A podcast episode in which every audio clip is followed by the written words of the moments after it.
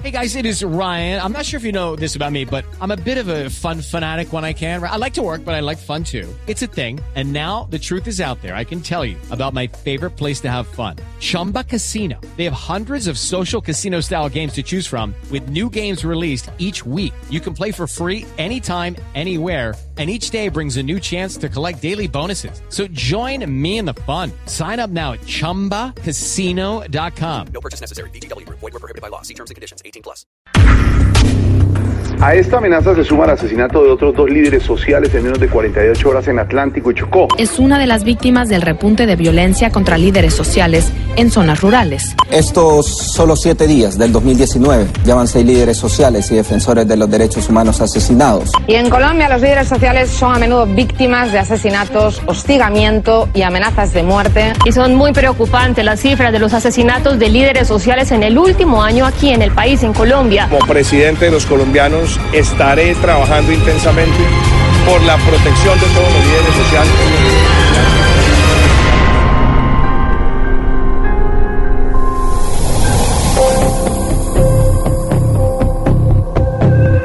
El asesinato de líderes sociales en Colombia es un tema que ha generado interés a nivel no solo nacional, sino también mundial. Para algunos, el líder social es quien tiene la oportunidad de construir nación a través de sus ideas. Sin embargo, para otros, el líder social no es más que una persona que forma o formó parte de un movimiento en armas que en su mayoría está ligado con el pensamiento político de la izquierda. En Colombia existen 62 mil juntas de acción comunal y 345 organizaciones sociales. De acuerdo a las cifras del Instituto de Estudios para el Desarrollo y la Paz, INDEPAZ, el 2003 fue el peor año para los líderes sociales. Se presentaron 1.912 homicidios. La cifra fue disminuyendo hasta 2016, año en el que se registraron 97 casos. El año pasado, el 2018, 226 líderes sociales y defensores de derechos humanos habrían sido asesinados en 112 municipios del país. De estos, 70 pertenecían a organizaciones campesinas, indígenas y afrodescendientes. En el 80% de los casos, los asesinatos se debieron a disputas por tierras y protección de los recursos naturales. Sin embargo, el Ministerio de la Defensa ha hablado solo o habló solo el año pasado de 68 muertes de líderes sociales avaladas por las Naciones Unidas y la Fiscalía General de la Nación. Y es que desde la posición del presidente Iván Duque se contabilizan 120 asesinatos de líderes sociales. Cauca, Antioquia, Nariño, Valle del Cauca, Córdoba, Norte de Santander, Putumayo, Meta, Arauca y Caquetá son los departamentos con mayor número de líderes asesinados. El ministro de Justicia, Guillermo Botero, confirma esta ah, información. ¿Dónde estamos teniendo problemas? Están claramente concentrados en algunos lugares del país, bajo Cauca Antioqueño, sin lugar a dudas, departamento de Nariño, algunos alrededor de los resguardos indígenas del Cauca y en el Catatumbo, para eh, eh, hablar puntualmente. Se pueden presentar en algunos otros, otros sitios. Y mientras el ministro de Defensa, como lo escuchábamos ahora, Guillermo Botero, considera que es importante desmontar las bandas criminales, el Procurador General de la Nación, Fernando Carrillo, advirtió en su momento que la responsabilidad de proteger a los líderes sociales no debe ser asumida solo por los gobernadores y alcaldes del país, sino que la protección debe ser mediante esquemas de seguridad colectivos y preventivos. La prueba de fuego más importante que tiene el proceso de paz en Colombia es la defensa del derecho a la vida de los líderes sociales y los defensores de derechos humanos. Este es un derecho que debe ser garantizado plenamente por el Estado y el Estado ha sido incapaz de garantizarlo. El esquema de protección que se ha creado alrededor de las actuaciones y el funcionamiento de la Unidad Nacional de Protección hay que revisarlo. Ese es un esquema que no se compadece con las necesidades de los líderes sociales y de los defensores de derechos humanos. Por otro lado, el fiscal general de la Nación, Néstor Humberto Martínez, reconoció la sistematicidad en los recientes asesinatos de líderes sociales. Tenemos que decir que hay sistematicidad activa desde el punto de vista de que se trata de organizaciones criminales estructurales que están operando en los territorios. Y en segundo lugar, que hay una sistematicidad pasiva desde el punto de vista del 50% de la afectación de víctimas, pero no existe, como existió en los años 80, una sistematicidad que pueda eh, involucrar a agentes del Estado y esa es una de las conclusiones que tienen los estudios que hemos presentado y hemos revelado. Y como ya lo decíamos al principio de este especial eh, sobre líderes sociales asesinados, las tierras es uno de los grandes causales del problema. A pesar de lo que hemos escuchado, el exministro y autor de la ley de víctimas y restitución de tierras en su momento en el gobierno de Juan Manuel Santos, Juan Fernando Cristo, nos confirmó que el balance ha sido positivo. Cuando hace ya siete años impulsamos el proceso de restitución de tierras a los campesinos despojados en Colombia, sabíamos que no iba a ser una tarea fácil, que la restitución de los predios iba a encontrar muchos enemigos, enemigos en la legalidad, enemigos a través de la leguleyada, enemigos demandando la ley, enemigos poniéndole trabas a su funcionamiento, pero también enemigos en la ilegalidad, enemigos eh, violentos, enemigos que iban a utilizar nuevamente la violencia para perpetuar el despojo de las tierras que obtuvieron mediante esa misma violencia en los últimos 20 años. Sin embargo, se tomó la decisión política de restituir las tierras a los campesinos aún en medio del conflicto que no terminaba. Eh, decisión que no ha tomado ningún país en el mundo entero en materia de justicia transicional y de reconocimiento de los derechos de las víctimas del conflicto. Siete años después, el balance es positivo a pesar de las dificultades.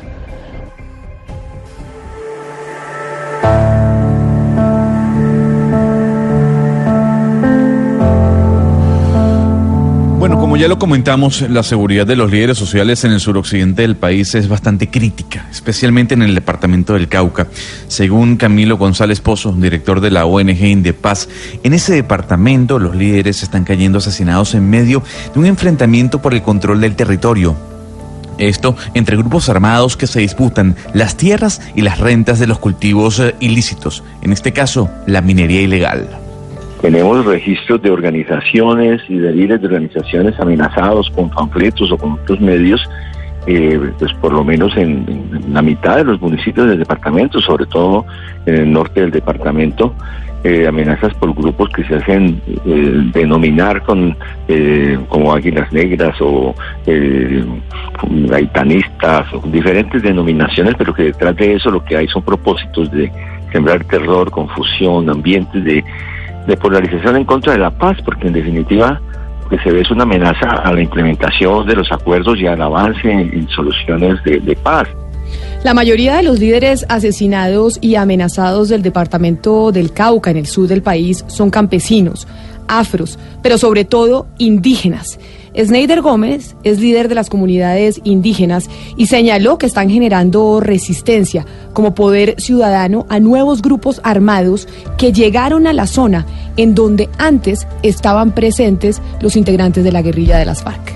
Han salido muchos grupos nuevos armados, pelusos, disidentes, EPL, LN, sí, y todos están eh, pues peleando la territorialidad, el control del territorio, eh, con un ingrediente de todo el tema de cultivos de uso ilícito en esos territorios. La incomodidad es en donde se comienza a hacer control territorial por parte de las organizaciones, eh, sobre todo las étnicas eh, afro y, e indígenas, pero también sumado al control que viene haciendo en, en diferentes municipios organizaciones campesinas. Entonces, eso viene esa amenaza muy dura porque a ellos no les conviene, no les interesa de que hayan eh, territorios vedados para ellos. Una duda que se genera en medio de todo lo que venimos contando es la falta de reacción por parte de los estamentos del Estado. Edwin Mauricio Lectamo, coordinador del Tejido de Defensa por la Vida de la Asociación de Cabildos Indígenas del Norte del Cauca, confirmó la tolerancia de la fuerza pública con grupos violentos que atentan contra los líderes sociales y contra sus comunidades. Entre una de las preocupaciones que tenemos es la actuación de fuerza pública en la zona, así como nos preocupa la, la lentitud de organismos de justicia frente a todo el tema de amenazas que son bastantes en el año, alrededor de 55 en el año. Nos preocupa una de las conclusiones del informe de derechos humanos es la mm, permisividad, la omisión casi que sospechosa de eh, fuerza pública en el sector que ha permitido el desencadenamiento de serias afectaciones a las comunidades, no solamente campesinas, sino eh, indígenas, eh, afrocolombianas del norte del Cauca.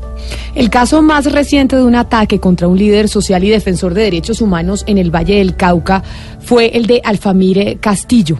La camioneta en la que se movilizaba don Alfamir fue blanco de tres disparos la noche del viernes 11 de enero.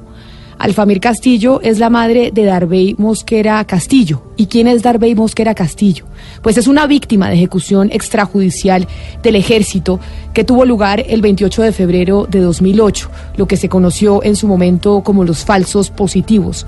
Por el asesinato de su, de su hijo, esta líder le solicitó a la Justicia Especial para la Paz ser reconocida como víctima, reconocimiento que le fue otorgado.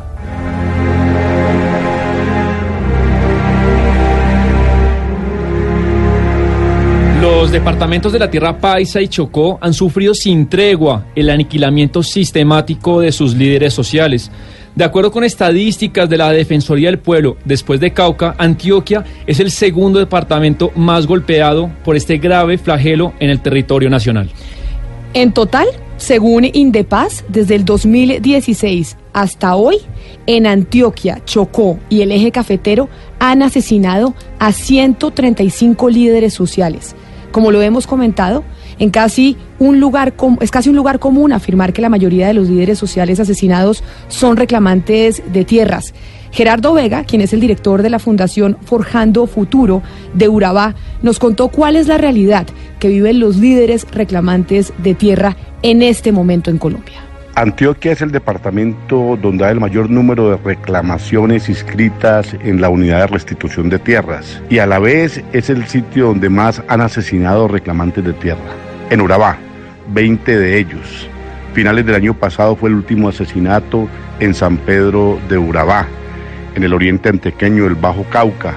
Son sectores que hubo despojo o abandono forzado y allí es donde debe aplicarse la ley de restitución de tierras. En el Congreso de la República han pretendido adelantar un proyecto de ley que reforme eh, lo que fue la ley de víctimas y restitución de tierras, quitándole las posibilidades que hoy tienen esas personas de hacer sus reclamaciones. Lo que pretenden hacer con esta reforma es legalizar el despojo de los últimos 20 años.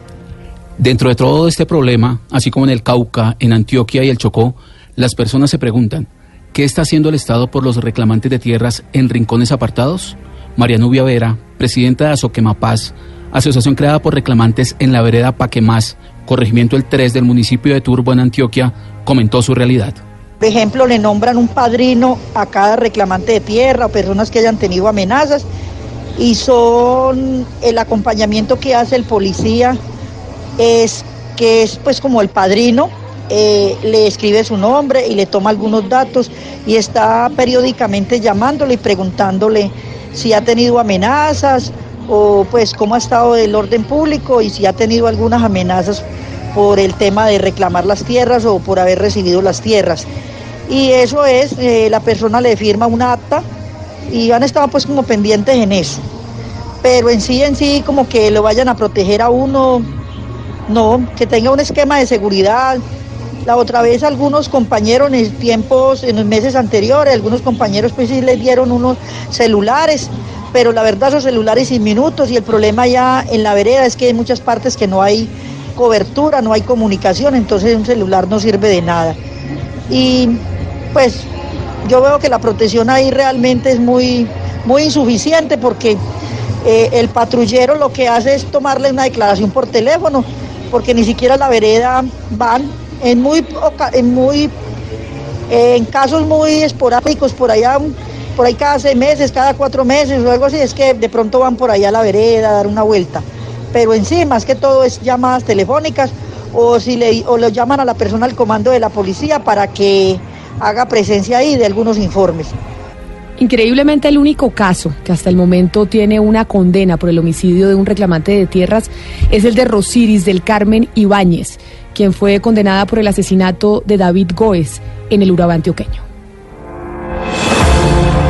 es, es paradójico que cuando se está intentando una salida política del conflicto en Colombia, se haya incrementado el asesinato de líderes sociales. La Defensoría del Pueblo hace un llamado para la protección de 430 amenazas que tenemos registrados para los líderes de derechos humanos en Colombia. En este año, solamente en el mes de enero y febrero, más de 27 asesinatos a líderes afros. La paz nos está costando la vida y el gobierno sigue dando partes de victoria en términos de que la implementación del punto 4 va muy bien, cuando ni siquiera se contempló la protección de las comunidades que se iban a involucrar en el proceso de sustitución.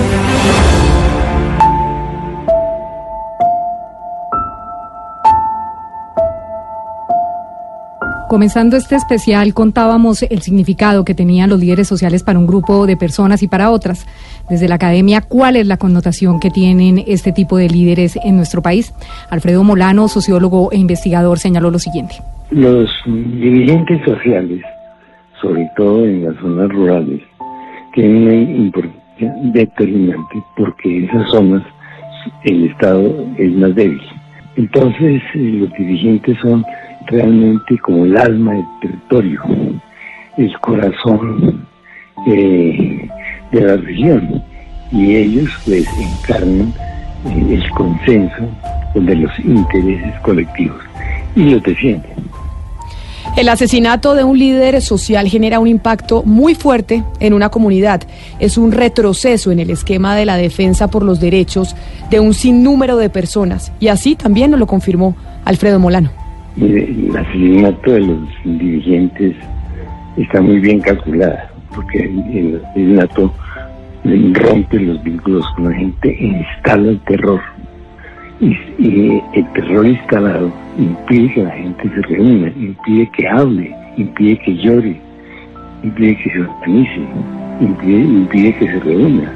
Entonces esos asesinatos eh, que causan terror y silencio tienen un objetivo muy específico, eh, debilitar la organización de la gente, debilitar las reclamaciones y determinar, eh, impedir la resistencia. Dentro de este complejo y terrible tema, algunos analistas aseguran que tanto el presidente Santos como el presidente Duque han cometido errores a la hora de tomar decisiones acertadas. Ariel Ávila, politólogo y subdirector de la Fundación Paz y Reconciliación, concordó con esta aseveración. Durante el gobierno de Juan Manuel Santos se creó la Comisión de Garantías de Seguridad Nacional, se creó un cuerpo élite en la policía, se crearon mecanismos de protección comunitaria, se fortaleció la Unidad Nacional de Protección. Cosas muy interesantes con cero impacto. El gobierno Duque hace un mes y medio lanza un nuevo plan recogiendo cosas que había hecho el gobierno Santos, con cosas muy interesantes, pero con cero impacto.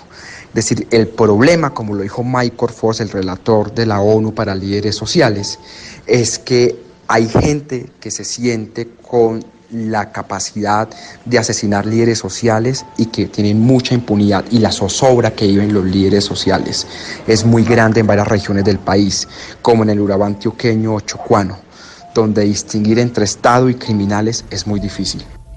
El proceso de paz en Colombia, como se ha venido desglosando en este especial que estamos haciendo para ustedes, ha generado un gran choque en el país entre los que apoyan y apoyaron el proceso de paz y los que no. Gonzalo Sánchez es el último director del Centro de Memoria Histórica y aseguró en comunicación con eh, Blue Radio que el choque de ideas y la incertidumbre ha generado esta ola de violencia sobre los líderes sociales en nuestro país el, país parece no decidirse por la guerra o por la paz.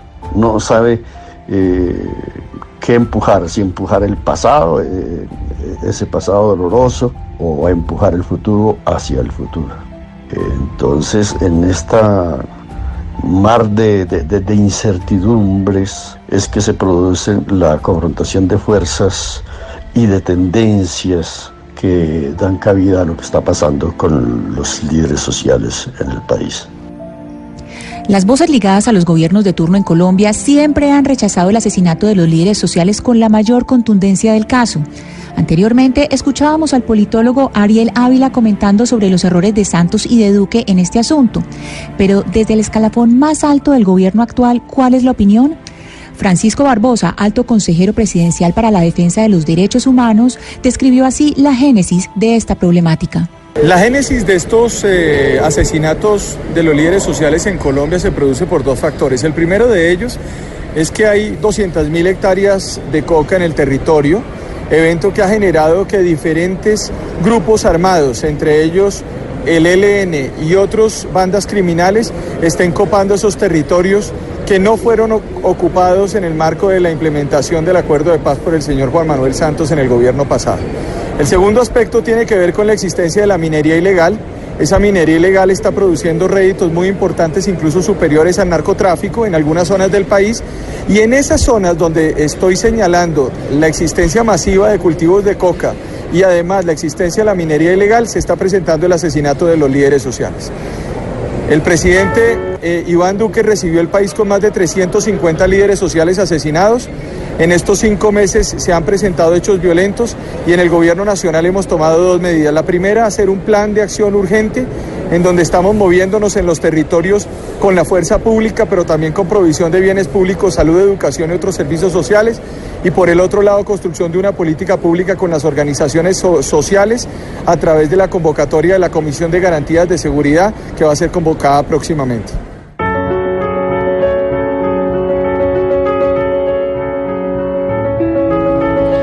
El asesinato de los líderes sociales no solo atañe a Colombia, no es solo un problema de nuestro país. Según la directora del Centro por la Justicia y el Derecho Internacional, Viviana Kristesevic, las dos terceras partes de los asesinatos de líderes sociales en el mundo ocurrieron en América Latina. Esta situación ha sido la bandera política utilizada, por ejemplo, por parte del presidente de Venezuela, Nicolás Maduro, y su gobierno en contra del gobierno colombiano del presidente Iván Duque. A Iván Duque, cara a cara, y que él hablara de Venezuela, y yo le podría hablar de Colombia y las decenas de hombres y mujeres asesinados diariamente, líderes sociales y líderes de derechos humanos las cifras impulsadas por las Naciones Unidas, que son distantes de las que manejan organizaciones que lidien con esta problemática en el país, muestran que las cuatro naciones con más asesinatos de líderes sociales en el mundo son Colombia, Brasil, Filipinas y México. Miles son los colombianos que han tenido que dejar el país por amenazas en el marco del conflicto. Ser exiliado también tiene sus consecuencias. Así lo siente y expresa desde Canadá Ingrid García, miembro del Foro Internacional de Víctimas en el Exterior. Estoy en el exilio a consecuencia del conflicto armado y por las acciones que llevaba a cabo como activista feminista. Se en este sentido, se hace evidente pues que los hechos graves que obligaron en su gran mayoría a la población colombiana a salir del país fueron en represalia por ser líderes o lideresas sociales.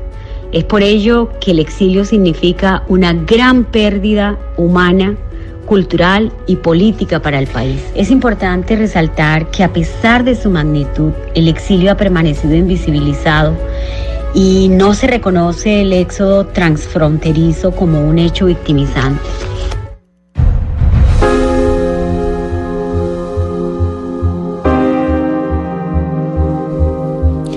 Es una vergüenza para el mundo, para Colombia, el número de líderes sociales que han sido asesinados en los últimos años en nuestro país. Empezando este 2019, en donde tan solo llevamos 14 días de este nuevo año ya hemos tenido la cifra de seis líderes sociales asesinados. Es una vergüenza para nuestro país y deberíamos levantar todos los ciudadanos la voz e indignarnos frente al asesinato de los líderes sociales en Colombia. Es momento también que la ciudadanía exprese su indignación por cada vida que se pierde en nuestro país, pero sobre todo por esas vidas que trabajan para ayudarle a sus comunidades y no es momento de quedarse callado frente a lo que está pasando con los líderes sociales en Colombia. Es momento de que todos los colombianos empecemos a exigirle a las autoridades y a la justicia que nos den respuesta sobre estas muertes.